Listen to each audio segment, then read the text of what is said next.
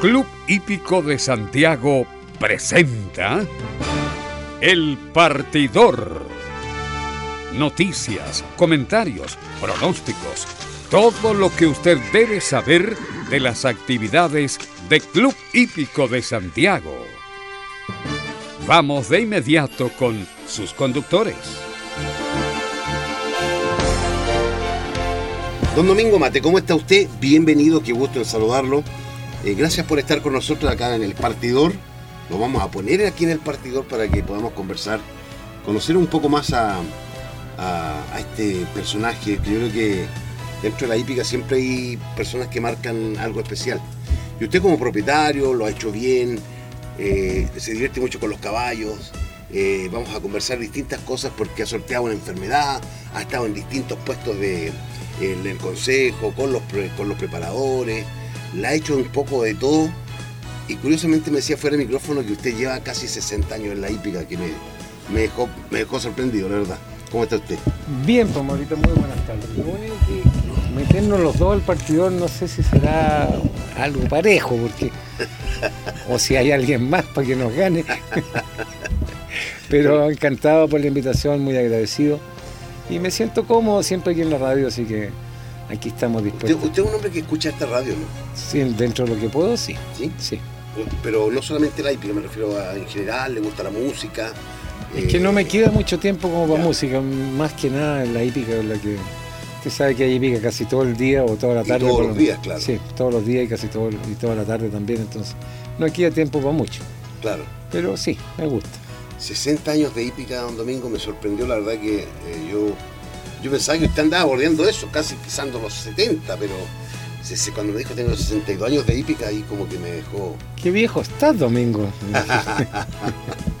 No, pero no es que sea, que sea eso, pero sí, bueno, sorprendido, yo creo que dentro de esos 60 y algo de años, eh, ha visto distintas cosas y cómo ha evolucionado la hípica desde tan atrás hasta la fecha, porque hoy día tenemos redes sociales, tenemos eh, carreras prácticamente en vivo de todos lados del mundo, que antiguamente no se podían ver. O sea, aquí se exportaba o traía un caballo, un potro a Chile, y la verdad es que no sabíamos de ellos hasta que pasaba un largo tiempo, o ganaba un caballo chileno y pasaban 3 o 4 meses cuando iba alguien a Estados Unidos y dice, uy, ganó ese cerro.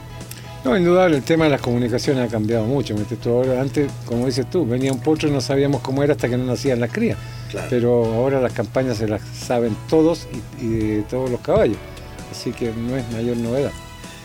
¿El público hípico cree usted que sabe harto de hípico? no? No, de hípica no, Ya. saben de juego. Ujú. No, porque o creen saber de juego, pero de hípica no, si de hípica no es tanta la gente que sabe de hípica. Ujú. Porque la mayoría de la gente le preocupa más el juego que la hípica. Sin duda, sin duda. El misterio más grande entonces es el tema de, de- de la, de la apuesta, dice usted. Claro, porque ¿Y cómo, igual- ha sido, cómo ha sido la evolución de la apuesta desde que usted está, por ejemplo, hasta ahora? Porque, bueno, yo me acuerdo eh, cuando yo empecé, transmitía en la radio Colo Colo, cuando estaba la, la parte de las agencias, entonces transmitían un, tro- en un pedacito allí cuando bajaban los boletos, cuando los distintos eh, operadores que estaban en las casetas tenían las distintas, las distintas sucursales, Sí. blanco, distintas naranjas, sierra, y era un- una, una cuestión que era prácticamente a pura manito. Sí, y había que parar antes el- la venta de boletos para poder contabilizarlos y informar a los hipódromos. Claro. Entonces sí, estaban una serie de cartoncitos con, con papeles ahí en la, pegados en la muralla, de donde los vendedores iban sacando sus boletos y los, se los vendían. Bueno, no había muchos juegos, habían ganador, placé, y no Claro. recuerdo qué más juegos habían. Claro, pero ganador, no sé. ganador- yo me acuerdo, ganador placé había una cartilla que era como... No, la cartilla había que hacerla antes, ¿no? Claro. era una cartilla que se elaboraba antes de que empezara la reunión de carrera y bueno, depende de la plata que quisiera apostar, ponía uno, dos, tres, cuatro caballos en serie así, se caía uno, sacaba la cartilla. Claro, se ganaba ya optando el Y pozo claro, a la... lo que iba jugándole a la, a la siguiente, lo que ganaba en la primera, le jugaba a la segunda, y lo que cobraba con la segunda, la tercera y así. ¿Usted juega las carreras don Domingo? No, sé, ¿No? no. Usted tiene un porcentaje, yo lo veo, un porcentaje bastante interesante de, de- caballos suyos que están siempre figurando, de caballos que están ganando y no necesariamente con grandes precios. No, bueno, muchos son heredados, ¿me entiendes me decías heredados de quién, no de mi familia, sino que de mis propietarios. Entonces de repente se aburren de tal cual caballo que yo le veo algún futuro y termino quedándome con ellos, arreglando el cuento de, de valores ahí de una u otra forma, porque hay mil formas de pagar los caballos.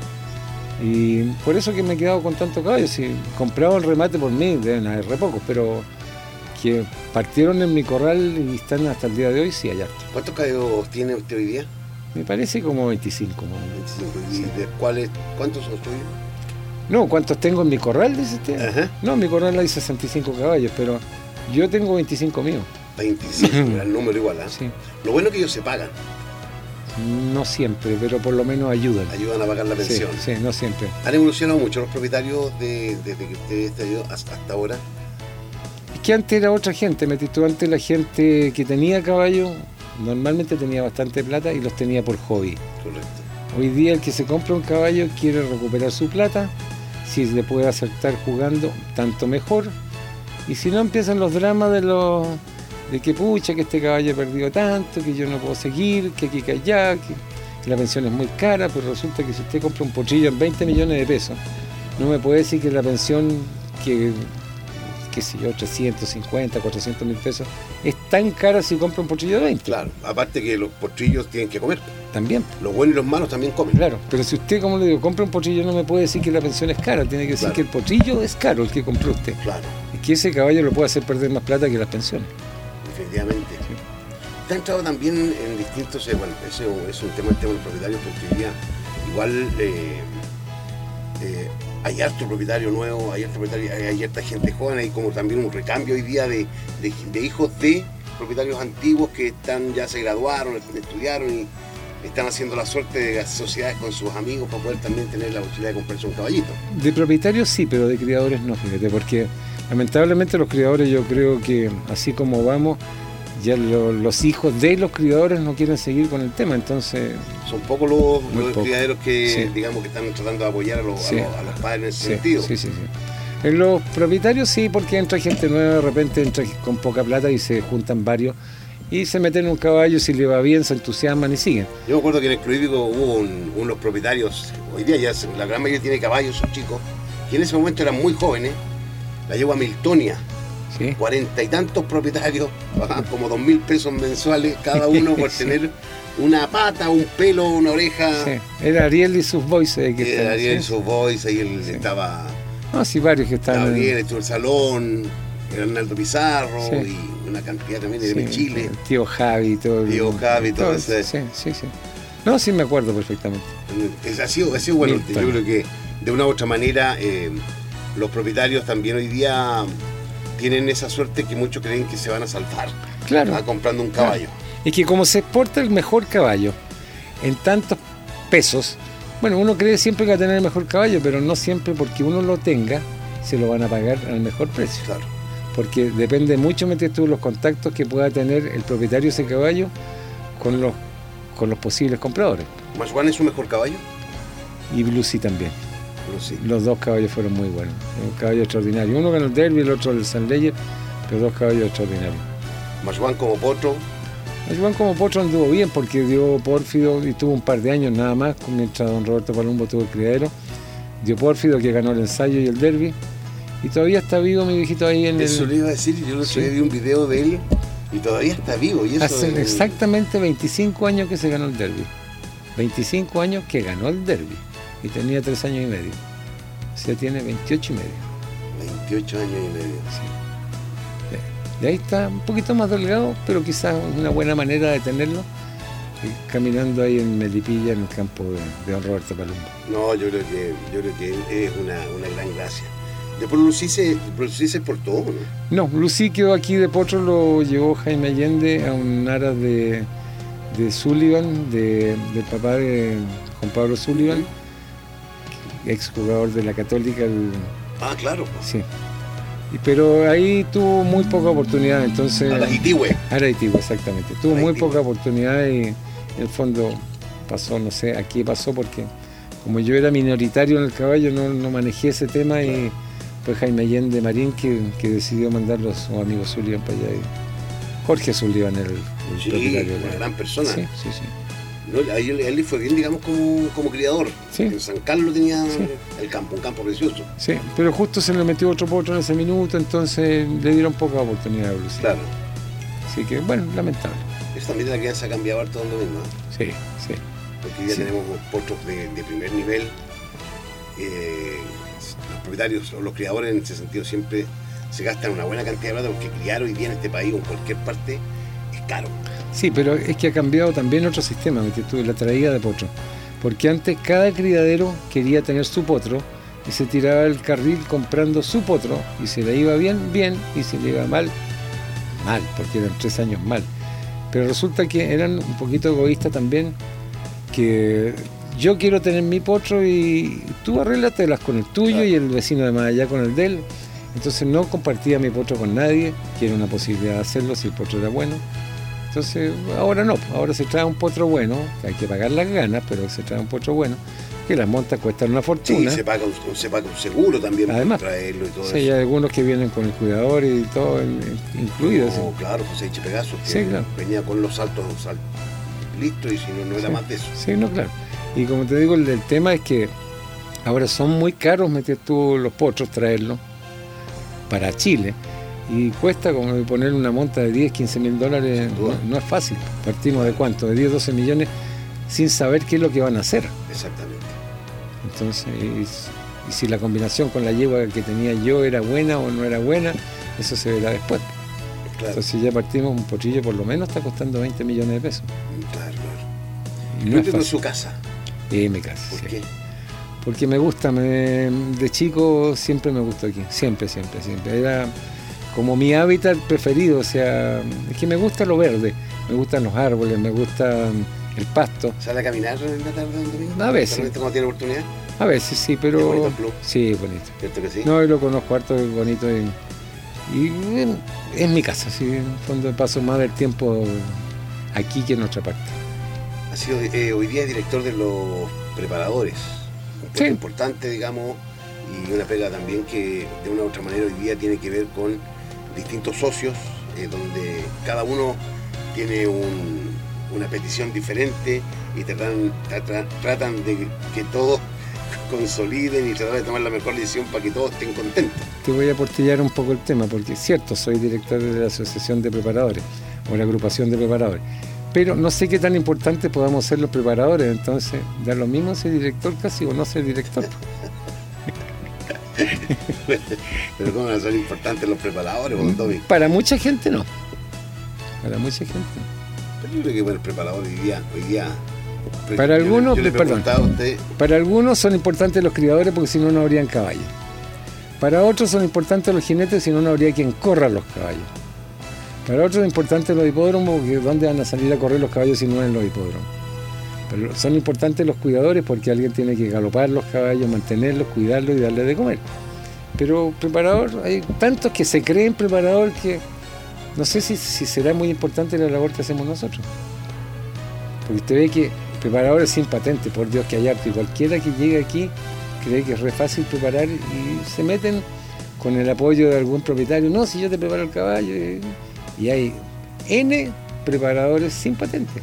sin duda, sin duda. Creo que de- eh, para usted me imagino yo que igual es un, un zapato, un- una piedra en el zapato. Mira, para mí particularmente no. Yo creo que como, como institución es incomoda a todo el mundo. Pero a mí personalmente me da lo mismo. Me tú, cada uno vea si cree que es tan fácil, metes tú si tiene buenos, tan buenos dueños como para que le mantengan un lote de caballos que realmente te valga la pena tenerlo, porque Claro. si vas, vas a estar con cinco caballos y te vas a morir de hambre, mejor no meterse en eso. Claro, claro. Pero bueno, si creen que les puede ir bien, bienvenido sea. Yo no. Pero porque lo que me molesta más no es el preparador, sino es la persona que le pasa a los caballos. ¿Por qué no se los pasa a un preparador con patente? Y si no tienen que andar inventando una persona que no es Y preparador. ahí se forma un vicio también, Claro. porque también empiezan a cobrar más barato. Lógico. de una u otra manera, pero Claro. cuando yo creo que, o sea, uno que de repente también ha tenido alguna participación en algún caballo, uno, el caballo, si vale una pensión 250, de 300, 400 y hay más, es lo que se come el caballo. O sea, en el fondo, que- las cosas están caras, ¿sí?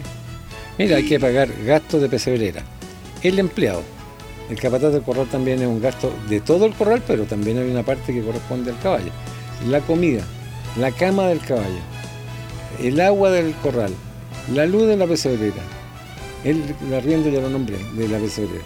Todo ese tipo de cosas que si la Junta metería el preparador, que para mi gusto no gana un peso. Ya sale, casi sale bastante. Sí. En el fondo, hoy día, Porque si hay algo que no te paguen y tú tienes que ponerle a un caballo porque de repente se enfermó, no va a salir, mire, se enfermó tal día, le puse una inyección que vale 3.200 pesos. No, pues no las cobran. Todo eso va perdiendo. y además hay propietarios que no los pagan. También. Y hay que andarlos claro, persiguiendo entonces- después para que te paguen o decirle, señor, ¿sabe qué? Mejor terminemos aquí, usted tome su camino y yo cierro la puerta y... que a veces es mucho más barato, ¿me entiendes? Claro, Terminar el tema que no pe- es- esperar de que a uno le vayan a pagar. claro. Lo único, la parte de los preparadores, digamos, ha estado un poquito también un poquito más arriba usted en el Consejo Superior. Un- una tarea donde hoy día siempre se habla del Consejo Superior como la entidad máxima de la hípica y todo eso. ¿Qué hace una persona, digamos, la gente que nos está escuchando, qué, qué hace más o menos el, Consejo Superior? O las colaboradores o las personas que entran a, representar a un gremio, en el caso suyo los preparadores. Bueno, uno es parte del consejo, obviamente es uno de 10, pero uno en el fondo tiene que representar a sus pares, porque, bueno, no siempre se tocan temas de preparadores, ahora último sí se han tocado por el tema del doping, se han tocado muchos temas que atañen a los preparadores, pero, pero hay normas de, de la hípica en general que se ven en el consejo. Se hacen modificaciones, por ejemplo, en cuanto a reglamentos, metes tú, de, de que se puedan solicitar tales o cuales cosas para hacer tal o cual personaje dentro de la hípica. En fin, como te digo, la hípica no es solamente castigar personas en, en la hípica, Claro, sino que ni ver los temas de los doping, porque hay muchas cosas más. Que en este último tiempo sí se han abocado mucho al tema del doping, sí claro. porque han habido bastante más doping. Pero dentro de todo mucho más limpio y más transparente que lo, lo que pasaba antes, porque antes se pillaban muy pocos doping, porque se hacía mucho chamullo, mucho changullo. Entonces, ah, yo creo que doping han habido siempre y irán a haber siempre, porque siempre hay algunas personas que quieren sacar provecho, llámese dueño, preparador, quien quiera que sea, sacar provecho y poder ganar tal o cual carrera o más que el otro Sacar que la tiene- ventaja de un sacar la ventaja, caballo sí, saca la ventaja. exacto. Pero ahora mira, han habido muchos errores que quizás por desconocimiento, cosas que también hay, hay problemas de, de manipulación de los animales o en el minuto que no corresponde. O, de hecho, tú puedes ver en la foto, va gente que no tiene nada que ver con el, con el caballo, se saca fotos, le hace cariño, le pasa la, mano por claro. la lengua. Yo me acuerdo de la primera vez que me saqué una foto en el Hipódromo Chile, que habrá sido hace 25 años atrás. Había poco menos que traer un certificado a la abuelita que estaba vigente para poder entrar a sacarse una foto, porque eran los propietarios, el propietario o el criador que también de repente se iba a sacar una foto. Pero el resto de los invitados nada. No, ves- saqué una foto en ese tiempo, me acuerdo, con Juan Antonio Torres, Que fue con un caballo de, de Cristian Torres, Cambalache, Cristian No, y el caballo Cambalache. sí. Esa fue la primera foto que me tomé, así como. Pero hoy día, y de repente, en los grandes clásicos también, que de repente sucede, entra tanta gente de repente a tomarse la fotografía. Y en- no sé dónde aparecen de Sí, y en carreras co- común y corriente, ¿me- tú de repente tú ves dos, tres, cuatro fotos con un choclón de personas, cosa que en Estados Unidos, por ejemplo, no hacen. En la foto es una y si quieren meterse 20 personas, se meten los 20 en esa misma foto, con preparador, con amigos, con primos, con dueños, con todo, pero es una foto. Y aquí no van pasando, rotando más fotos y más fotos y más fotos. No es por desprestigiar el negocio de, de nuestro amigo Cortés, pero, Claro. pero una infinidad de personas que se sacan la foto que no sé de dónde aparecen o por dónde entran, Claro. sobre todo en el hipódromo, tú en el hipódromo llegan y entran choclones de personas. Así que, Dentro, dentro de todo esto también, bueno, en el Consejo también se está viendo, y hoy día también es una de las cosas nuevas que tiene el Consejo, que, eh, y no sé si se va a mantener, y me gustaría también preguntárselo, eh, el tema de los jinetes, que los jinetes no tuvieron escuela este año, eh, o el año pasado no tuvieron escuela, sí. volvieron a sus raíces.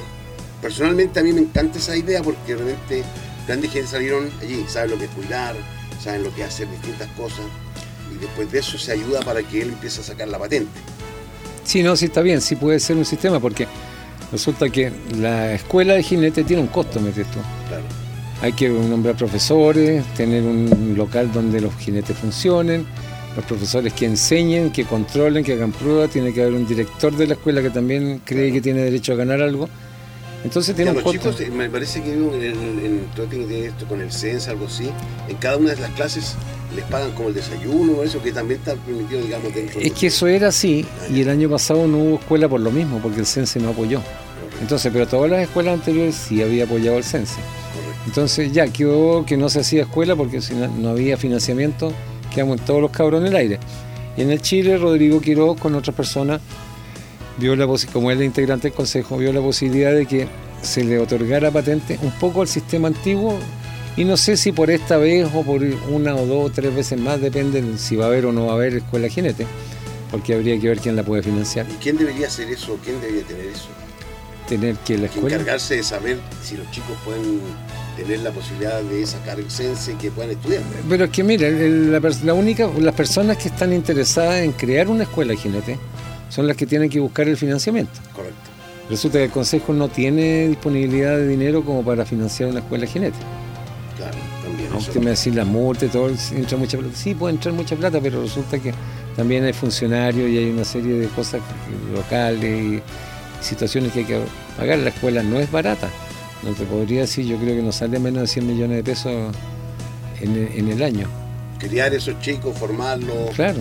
Que no solamente monten, sino que también tengan la posibilidad de saber Sí. que es una cuenta corriente, porque en el fondo Sí, claro. eh, manejan, manejan alta plata. Entonces, Y lamentablemente, por el lado de, de la antigua, desconocen todas esas cosas que tú estás diciendo. Tú le preguntas a un chico de los que va a salir de la escuela de jinete ahora si conoce lo que es una cuenta corriente, te- lo más probable es que te diga que no. Porque no se lo enseñaron, no, se lo, no lo educaron en eso. Él tiene capacidades para andar arriba de un caballo, para correr un caballo, ejercitar un caballo. o sea, en el lo que- fondo también deberían tener un contador de cabecera que los ayudara. En el Bueno, fondo. eso si no quieren no lo buscan. Claro. Porque todo depende del que le va bien, podrá buscarlo, el que no le va bien no le alcanza. Entonces, bueno, ahora en este minuto hay 10 chicos que el jueves tienen su examen médico final. Correcto. Si aprueban el examen médico de ellos, el de particular cada uno, van a tener la patente lo más probable el viernes o lunes. Entonces, bueno, han tenido un periodo que ellos consideran largo, pero resulta que primero los tomaron en, el hipódromo Rodrigo Quiroz con eh, Pedro Molina, Pedro Cerón y varias personas más, y eligieron o, o seleccionaron los que podrían estar dentro de las patentes que se otorgaran. Pero después el Consejo ordenó que el tema de los jinetes era un tema de la Comisión de Patentes y no de un grupo aparte el que debía dedicarse a, a ver si estaban en condiciones o no estaban en condiciones de, de correr. Entonces nosotros ahí en la Comisión de Patentes se le hizo un, un- un seguimiento a los chicos, se le puso alguna exigencia y ahora la última, como te digo, es la, es la del examen médico que viene el doctor de, de Viña que nos va a controlar el jueves. Y si están todos aptos, porque hay que controlar, controlar la vista, la, audición, el Con corazón, y todo ese Claro. tipo de cosas. Claro, y que no se anden cayendo de- de- por hacer el peso, porque una serie, bueno, una serie de cosas que, que- que hay que ver, que las tiene que ver el médico. Entonces ahí se nos va a dar la patente ahora ya. Claro. Ya, ya vemos, habemos escuela de jinete. o- No, escuela ¿Estáis no, graduado?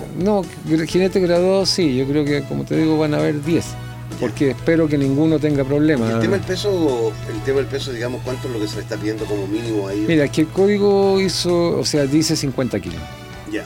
Pero se hizo una excepción por ser este año, ser una oportunidad sola eh, que se le autorizó con 52 kilos, porque en realidad con el porte de los chiquillos, con lo que comen, con los hambrientos que son, es Bueno, bien ese, difícil. ese es otro gran tema, porque hoy día, por ejemplo, eh, los chilenos somos más grandes. La- Sí. la- lo, lo dijo, yo tengo una hija de nueve años que me llega hacia el pecho.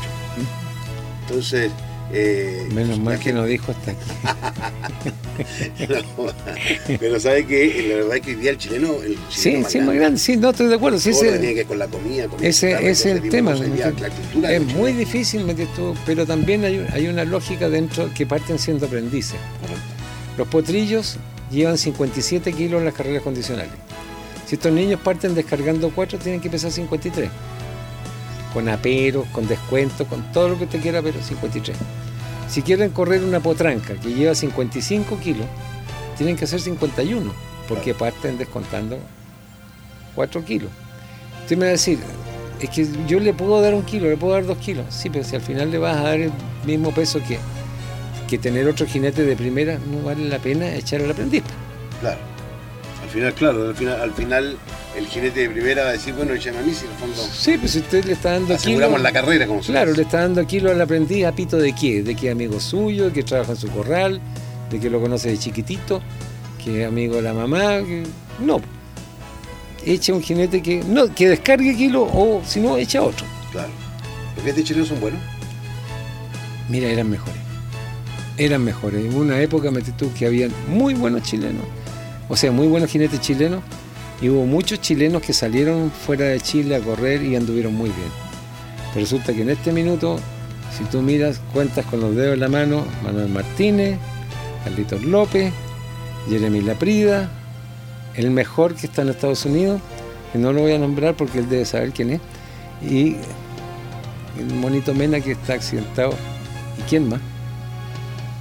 Claro, sea, hoy día, hoy día, hoy día entrar, entrar a un medio tan difícil como eso, donde hay 50 jinetes buenos, Sí, pero aquí en Chile dice usted que... no, no, digamos que, de que se atrevieran de aquí para allá. Ya, no, por Acá eso hoy, que... día, hoy día, digamos, también yo creo que tam- por una por una lógica como es el sistema de carreras que tenemos también, eh, Pero- preparar a la, a la antigua yo creo que tampoco se puede. Oiga, sí, pero yo le digo una cosa, yo no quiero criticar al jinete porque es re fácil. Pero el Ángelo ¿qué edad tiene? 52, Y cinco, 55. ya. Y, Sigue ganándole carrera. Yo les voy a decir, y y y está liviano. Ya, Luis Torres, gordito y todo, como nosotros, le sigue ganando carrera. Yo no digo, puede haber sido mejor, estoy de acuerdo. Claro. Pero la edad no, no pasa en vano para nadie. Claro, Ya, después vienen de afuera, los que están corriendo afuera, y se las ganan todas las carreras. claro. Entonces, ¿por qué es? Porque le tenemos cariño a los que están afuera, le tenemos cariño a los más viejos, a los mayores, o porque los de aquí del medio no son tan buenos, Bonito tema. ¿eh? ¿sí? Pero le digo, tiempo atrás, el otro día incluso me dijeron, pucha, vuelve a correr ese jinete, no lo voy a nombrar. Mira la edad que tiene y le va a ganar igual. Lamentablemente ese jinete después se quebró un pie. Pero, pero está vivo. Claro, Entonces, era mejor porque es que yo creo que es un tema de, de personalidad y de responsabilidad de lo que hacen. Tú ves en la mañana en la cancha, ¿cuántos jinetes están en la mañana en la cancha? Hay 140 patentes. Vaya un día, Maurito, en la mañana, si quiere, por el puro club hípico, porque también me decir que está el Sporting, que está el hipódromo. Vaya pero club generalmente uno viene aquí al prohípico, porque el Por prohípico, sí, o sea, porque tenía que tomar desayuno rico, ¿Por por, por, porque por el, el- lo verde. porque por la radio está en el club hípico. Además, porque la radio está en el club, pero a mí generalmente también me gusta el club porque igual pues, el poder eh, pasear, caminar. Pero vaya usted en la mañana a los trabajos y vea, por favor, cuénteme cuántos jinetes hay en la cancha. Y eso que a los jinetes se les paga las imposiciones y hay un convenio de que ellos deben venir a la cancha por el mismo hecho de que les paguen las imposiciones, pero le hacen el quite, le sacan el poto a la jeringa así. Y no sé, usted le quita la patente y es el mayor drama y la mayor ofensa que le pueda haber hecho. Pero cuando usted le dice está en la cancha, no vienen. Se ha ido regulando igual un poquito eso, ¿ah? ¿Mm? Se ha ido regulando, así como para ir terminando, se ha ido regulando un poco también el tema de los jinetes en ese sentido. No, no tanto.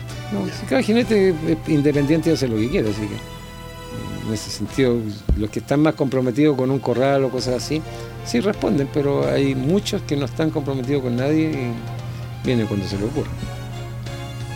Que 60 años no es nada que febril la mirada, podría ser. Errante, la, la sombra, te busca este nombre, sí. Claro. Bueno. Don, don Domingo, se nos ha pasado la hora, esta, esta media horita, eh, muy rápido.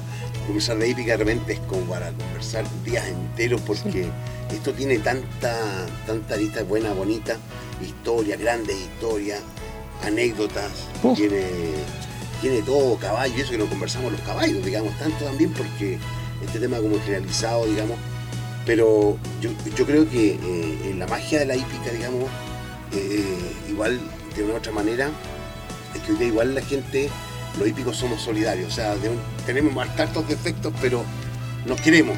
Sí, ¿ah? sí, no, sin ninguna duda. ¿Somos una familia hípica? Sí, no sé qué tan grande, pero somos.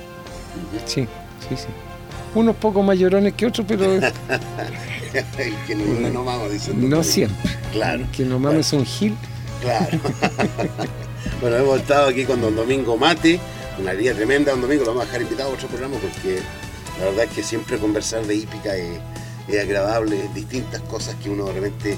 Usted maneja estos temas y de repente es muy, es muy sabroso poder ir desarrollando cada una. Podríamos estar, como le digo, una hora y media, pero ¿Qué quiere decir usted que soy copuchento? no, no, no, no.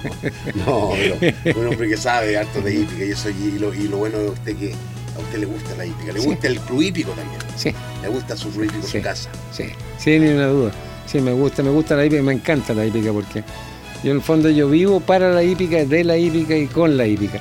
Y me gusta el club hípico que es donde estoy. O sea, mira, ¿qué, qué más gratificante que poder hacer lo que te gusta, que te vaya relativamente bien, porque tan bien, no, pero relativamente bien sí, y haciendo los horarios que uno quiere, las cosas que uno quiere, corriendo los caballos que uno quiere, teniendo los caballos que uno puede.